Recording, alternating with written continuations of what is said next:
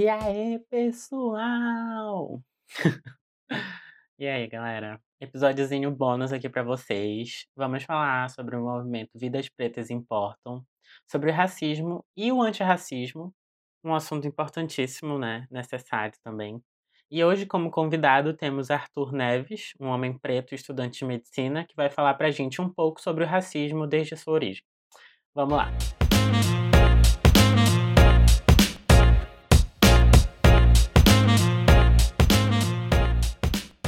O movimento Black Lives Matter, ou Vida Pretas Importam em português, entrou em destaque depois da morte de um homem preto na cidade de Minneapolis, nos Estados Unidos. Ele se chamava George Floyd. Ele foi morto quando, durante uma abordagem policial extremamente violenta, um dos policiais colocou o joelho sobre o seu pescoço, mesmo depois dele já estar imobilizado. E ele acabou ficando sem oxigênio e faleceu. A partir disso, começou uma onda de protesto nos Estados Unidos contra o racismo e a violência policial. Daí, desse caso e de vários outros que ocorreram nos Estados Unidos, a gente pode fazer um paralelo para entender o racismo no Brasil e a importância do movimento Vida Pretas Importam. E para dar início a essa discussão, nós vamos escutar o nosso convidado. Vai que é tu, Arthur.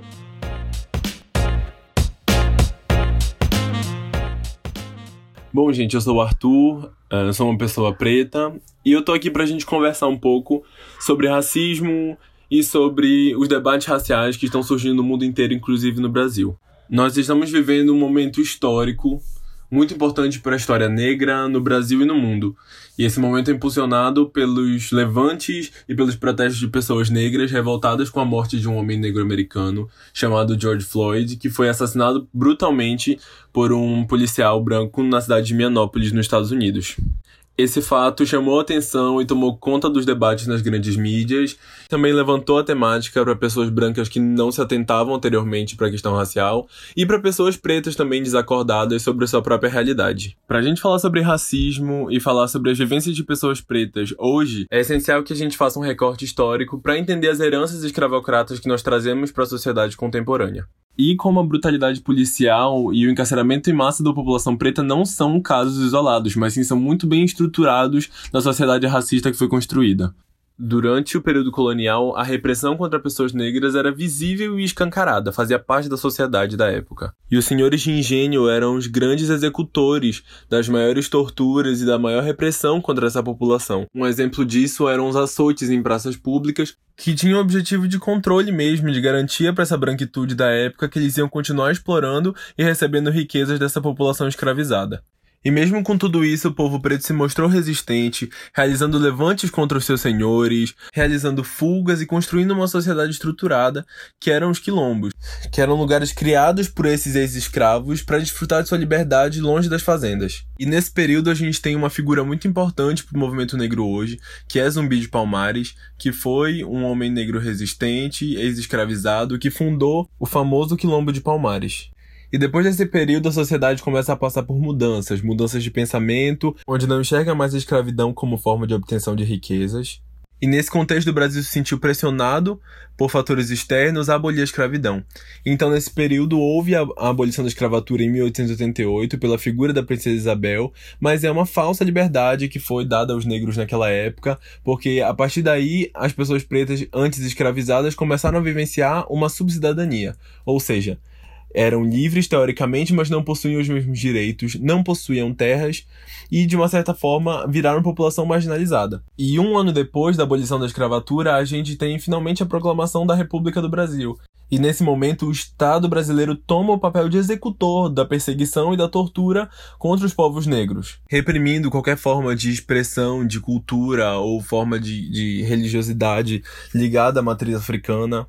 E esse mesmo Estado que matou e que perseguiu pessoas pretas no passado continua matando hoje em dia. Apesar de ter ganhos sociais conquistados pelo movimento negro, hoje a nossa realidade continua sendo extremamente parecida e similar com isso da República. Os estudos que mostram e que comprovam isso. Exemplo, um dado da ONU que a cada 23 minutos uma pessoa negra é morta no Brasil. Então isso mostra que nós estamos sendo perseguidos e mortos até hoje. Nomes como os de Marielle Franco, como os de Agatha Félix e João Pedro só continuam crescendo e a população preta continua morrendo. E nesse momento histórico que a gente vive no Brasil, da política, onde nós temos um presidente e forças conservadoras que praticamente declaram guerra contra a população periférica, contra a população preta. Nós, população preta, temos que nos articular, temos que ocupar espaços e que essa chama que foi acesa na morte de George Floyd nos Estados Unidos incendeie toda uma nação e todo o mundo para que se faça uma revolução e quebrem esse sistema que nós ajudamos a construir, que foi construído à base de nossa exploração, que até hoje nos mata, dentro das periferias, dentro das favelas ou até mesmo dentro de casa. Que nesse momento o povo preto e todas as pessoas que acreditam na igualdade para todos se unam e iniciem um movimento por mudança. A partir desse breve apanhado histórico feito pelo Arthur, a gente consegue ter uma visão mais ampla da atuação do racismo na sociedade. Como muito bem o Arthur falou, esse racismo é a herança de uma sociedade escravocrata, que foi estruturalizada em cima do sofrimento do povo negro. A gente pode ver claramente que as estruturas racistas não sofreram nenhuma modificação desde os tempos coloniais até hoje. No Brasil colônia eram africanos escravizados e hoje em dia nós vemos o povo preto discriminado. E daí vem o que nós podemos chamar de racismo estrutural, que é basicamente quando um conjunto de instituições sustentam práticas e políticas racistas, é, a gente pode usar e vai usar como exemplo a polícia e o sistema prisional. Nos Estados Unidos, a polícia foi criada depois de que a escravidão foi abolida, para manter a supremacia branca que já reinava com o sistema escravocrata. Usavam a polícia como uma forma de manter esse regime funcionando de uma forma, entre aspas, legal. Daí começou o encarceramento em massa, porque a abolição, com a abolição o povo preto começou a viver à margem, criou suas comunidades e isso incomodava bastante a elite branca da época. Começaram a prender negros por crimes banais, como vadiagem, apenas para retirar eles da sociedade e evitar possíveis revoltas ou algo do tipo. A gente pode ver que esses mecanismos também foram usados no Brasil, gerando as mesmas consequências: uma polícia racista, que foi criada para a manutenção da supremacia branca, e o encarceramento em massa do povo preto. Hoje em dia, o Brasil possui a terceira maior população carcerária do mundo, sendo que dois terços dessa população carcerária é composta por homens negros e pobres. E claro que não é só a polícia ou o sistema prisional. Como o Arthur falou, o Estado todo se encarregou da manutenção da supremacia branca. A elite branca sempre controlou os meios de comunicação, a educação e transformou esses privilégios em armas contra a população preta.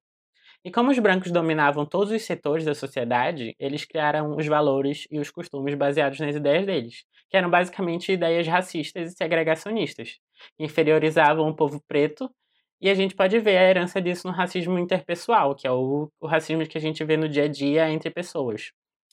Aqueles atos feitos diretamente contra a pessoa preta.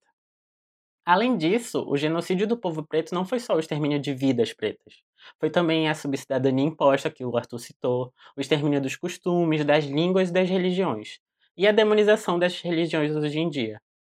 Por muito tempo, esse projeto de supremacia branca, comandava e comanda ainda a sociedade, insistiu em dizer que as vidas pretas não importavam. E eu acho que todo mundo concorda, né? Que ouvir, sentir, perceber que a sua vida não importa cansa. Por isso, movimentos como Vida Pretas Importam são tão importantes.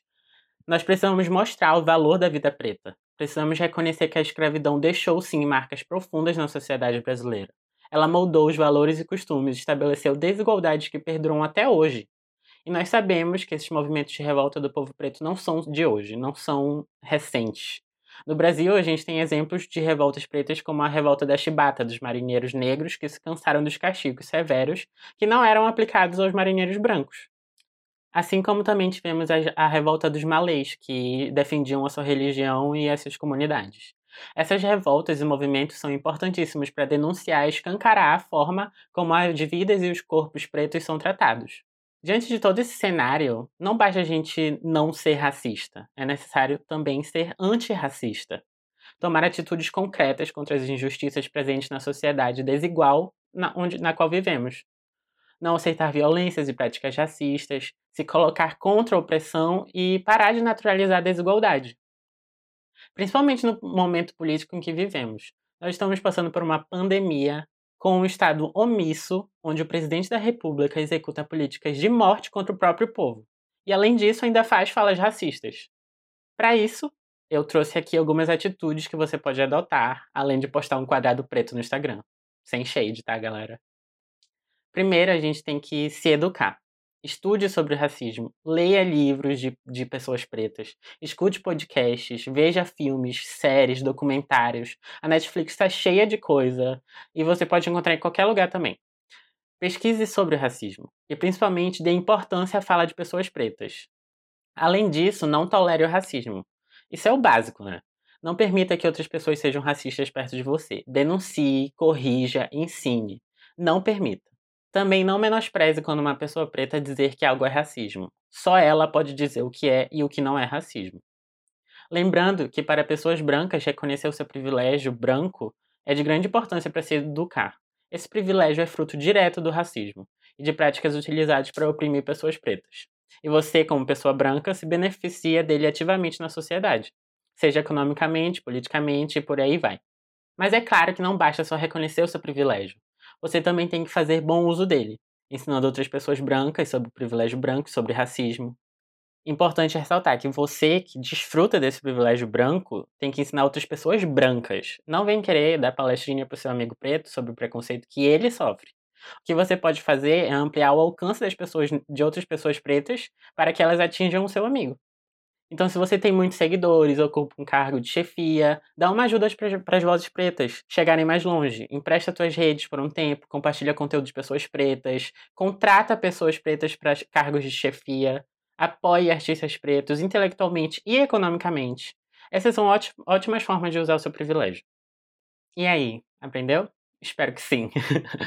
Bom, por hoje é só. É, se gostou, compartilhe com os amigos. Se não gostou, eu tenho a pena de ti. Porque no futuro eu vou fazer uma temporada só sobre racismo.